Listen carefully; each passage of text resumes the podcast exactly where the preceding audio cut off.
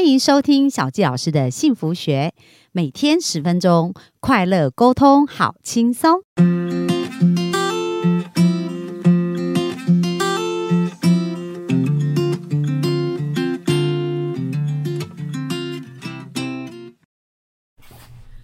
欢迎收听小佳老师的幸福学。那非常开心，我们又在空中跟大家见面。那本周呢，我邀请这位来宾啊，我自己本身非常喜欢他，而且呃，他声音也非常有磁性，还有他的生命呢，也是有很多的翻转跟很特别哦。那呃，因为大家现在在常常遇到问题，就是可能情绪会忧郁啊，然后或者是啊，觉得生命好像没有什么值得期待的哦。那我们今天专访的这位来宾，他其实在跟自我的关系上面有很大生命的翻转。然后他讲到，其实他的忧郁的倾向哦，忧郁的状态长达将近十七年的一个时间。就从小到大，他一直觉得非常不快乐，一直到后来他遇到种子哦，在种子里面去完全翻转了他的一个情绪，然后他现在其实非常的幸福哎诶，不仅跟他太太很闪哦，然后他也做了他喜欢的工作，然后也做了非常多的公益，所以他本身是风采读书会的创办人，然后也是天使协会的发起人之一。那这两个其实都是呃帮助别人在公益上面很多的部分，一个是在知识上面的翻转，然后一个是带着大家一起去做良善的事。那另外，他本业是在 Team Seven。这个厨具跟橱柜的进口家具服务，那我也去参观他们的这个部分，哇，他们的实木啊，真的是非常的优质，而且是呃，提供给这个环境跟这个社会，其实是一个很好的。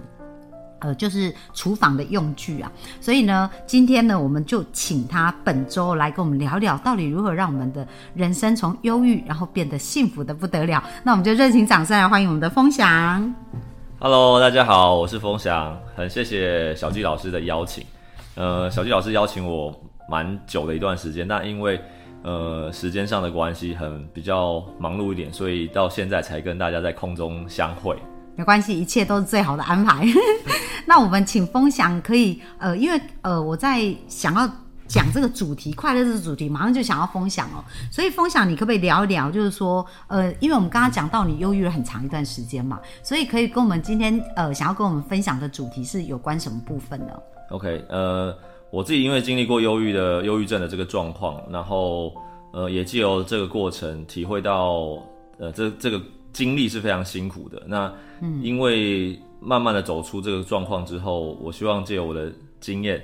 呃，人生的这个经验值来跟大家分享，然后帮助身旁周遭的人，因为现在这个世代忧郁的状况其实是非常严重的。对，对，那呃，就是我们今天其实我们第一集哦，主题想要跟大家分享，就原生家庭其实对一个人有很大的影响嘛。所以、嗯呃，风翔，你讲到你这么忧郁，你这样反溯回去，你觉得是什么原因造成你这样子的部分啊？ OK，忧郁，我们讲忧郁症，很多人就会开始担心，就说啊，我有烦恼啊，或者什么什么。其实负面的思考、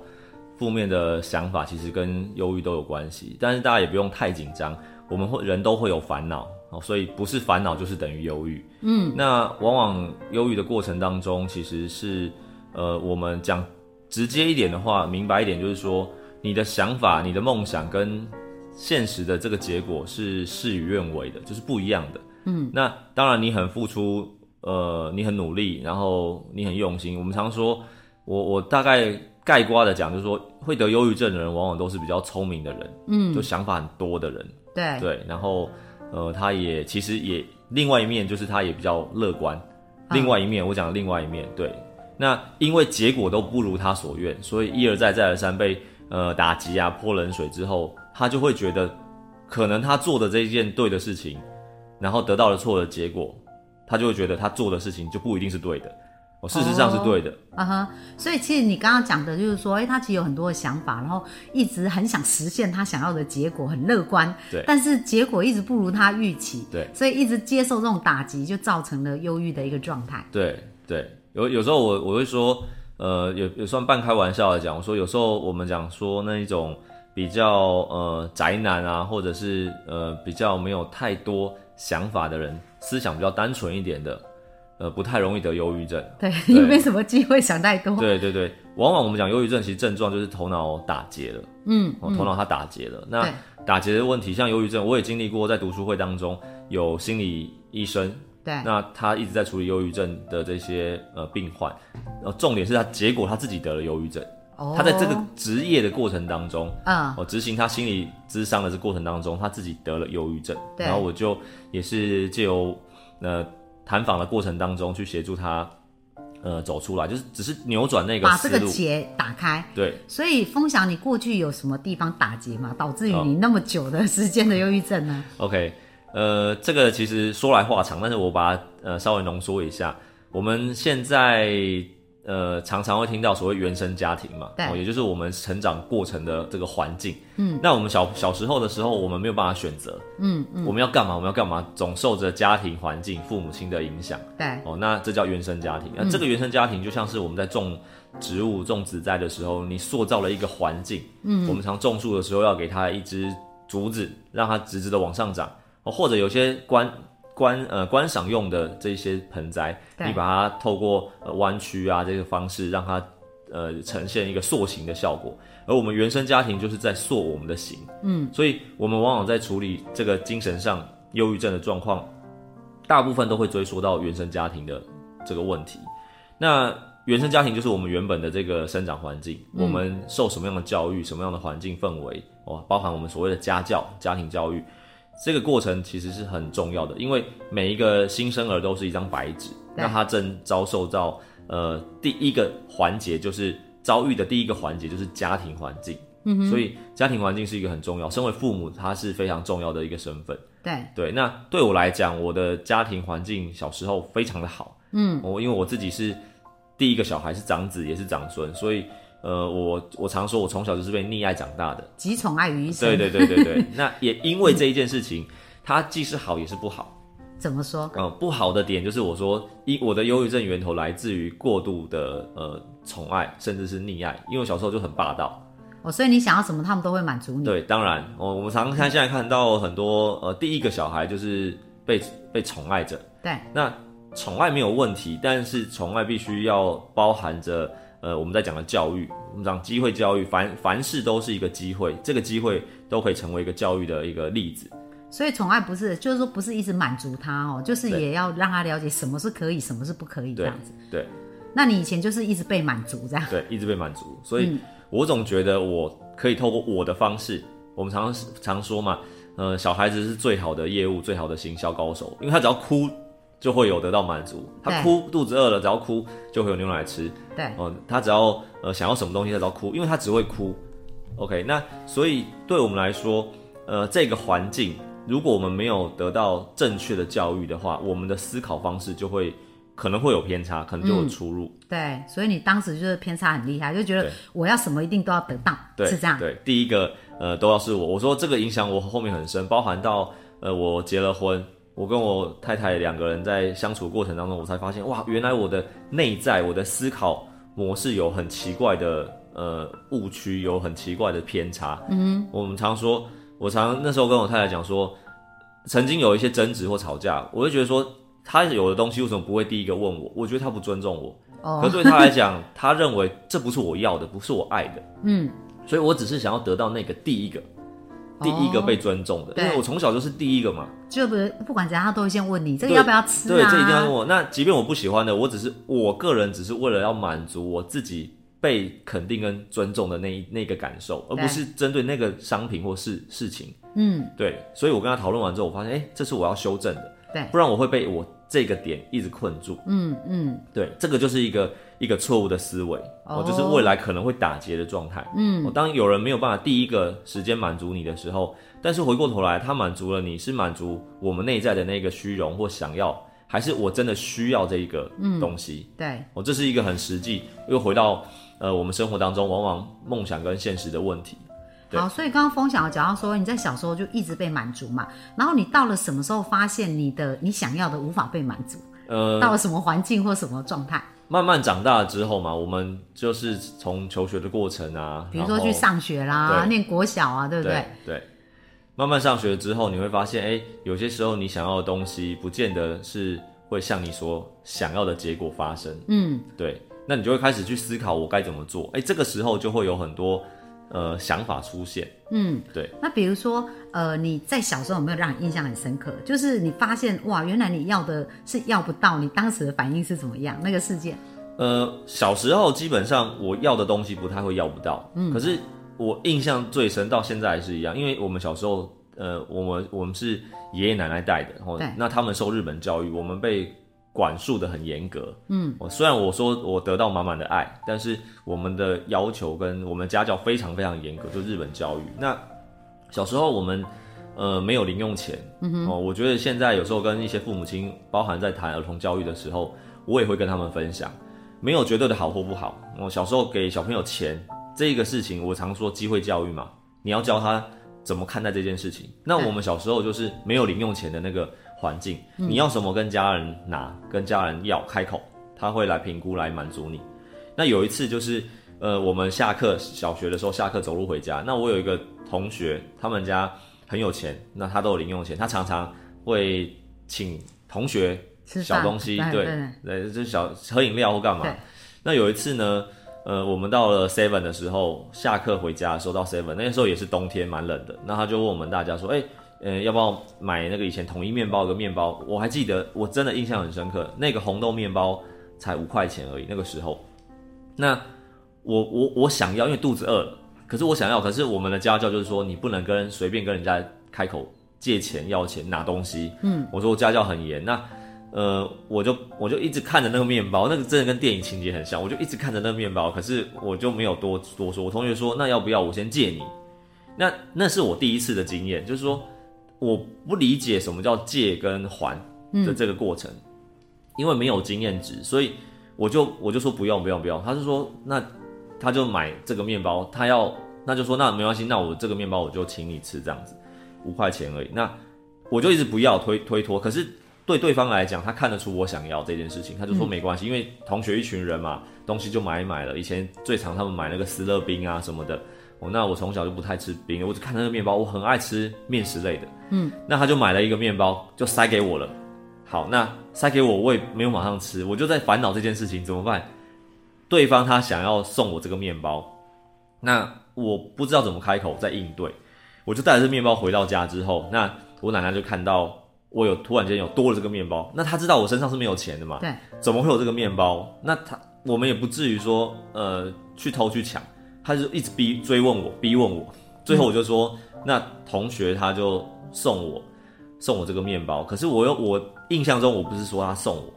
我说他借我借我钱，然后给我这个面包，因为这过程当中很很曲折嘛，因为嗯没有经验值，所以你不知道怎么表达这个对过程。对对，好，那最后这个结果就换来一阵毒打。哇，对，因为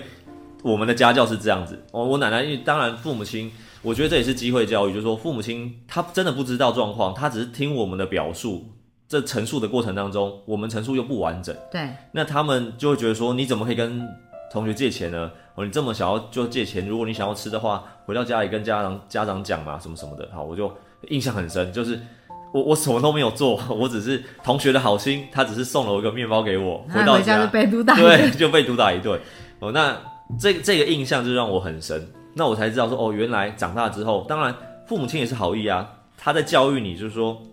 你该如何去面对你的呃生活、你的决策，可是没有讲的这么完整。哦，所以其实这件事应该对你的内心有烙印到一些有部对分，对不对？对那你觉得它有影响到你后来的生命 是哪一些层层面呢？有这个这个就影响我的个人特质哦，就是我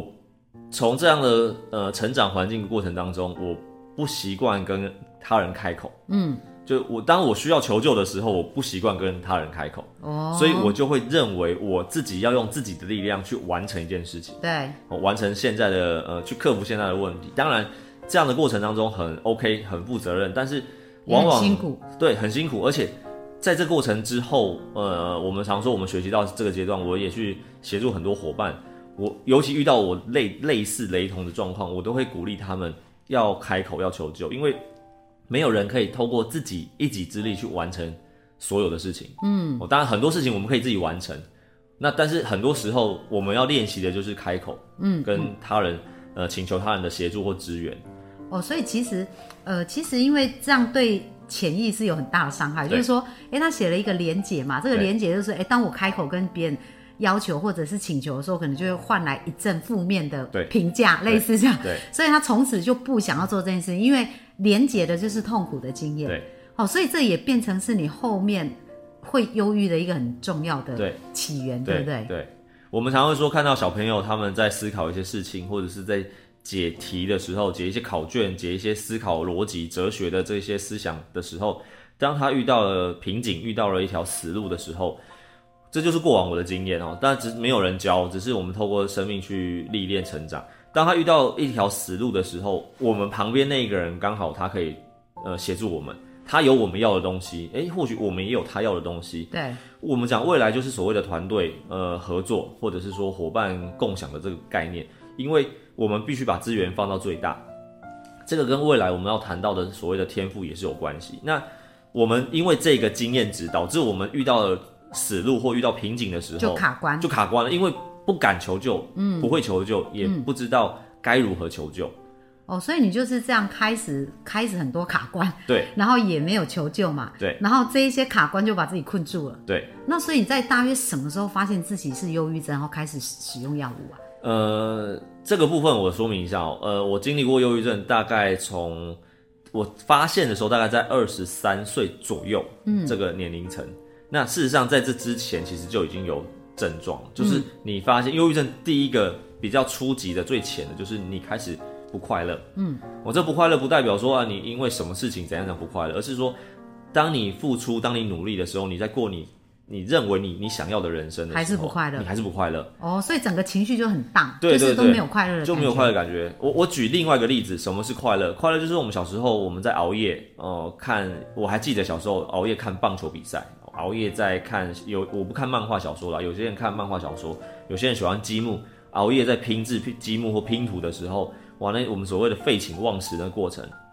你很落实着。你自己所想要做的事情的时候，即便再怎么辛苦，你不会不快乐。嗯哼，OK，那我们一样，这个原则不变，就是我很清楚知道我在做我要的事情，可是我不快乐。嗯，即便结果如我们所愿，我到进入到在深深度一点的过程当中的忧郁症，就是说你完成了你想要的事情，而这个结果成绩也非常的棒，他人肯定了你，然后你还是不快乐，对，哦，这就肯定是忧郁症的状态。嗯，因因为你从这个正向的呃呃连接或者是事件当中，你却没有得到正向相对的快乐喜悦，对，这就是忧郁。哦，所以你这样蛮长一段时间哦，对一直蛮到长的，但是到二十三岁就发现要用药物了，不然你就对，那呃，事实上我没有用药物，我我忧郁症的过程其实是一个人生的经历。我是到那个时候，我发现我撑不住了。嗯，在这之前，大概应我看应该是从呃可能十几岁开始，慢慢的进入这个状态。对我被要求啊，然后出了社会工作啊，种种的一些因素，你得到的回应都是负面否定的。对哦，那你会开始怀疑人生啊，真的怀疑人生，就是说你不知道该怎么做，嗯，然后你也不可能选择错就误这的，条路也不行，那条路也不行，对那到底还有什么路？就干脆不要对走。 就你因为你回来都是负面的，那对嗯跟否定的，所以说你就会开始去思考我还有什么路可以走。那事实上经历过这过程当中，呃，最主要关键就是你要觉察到你自己已经卡关了。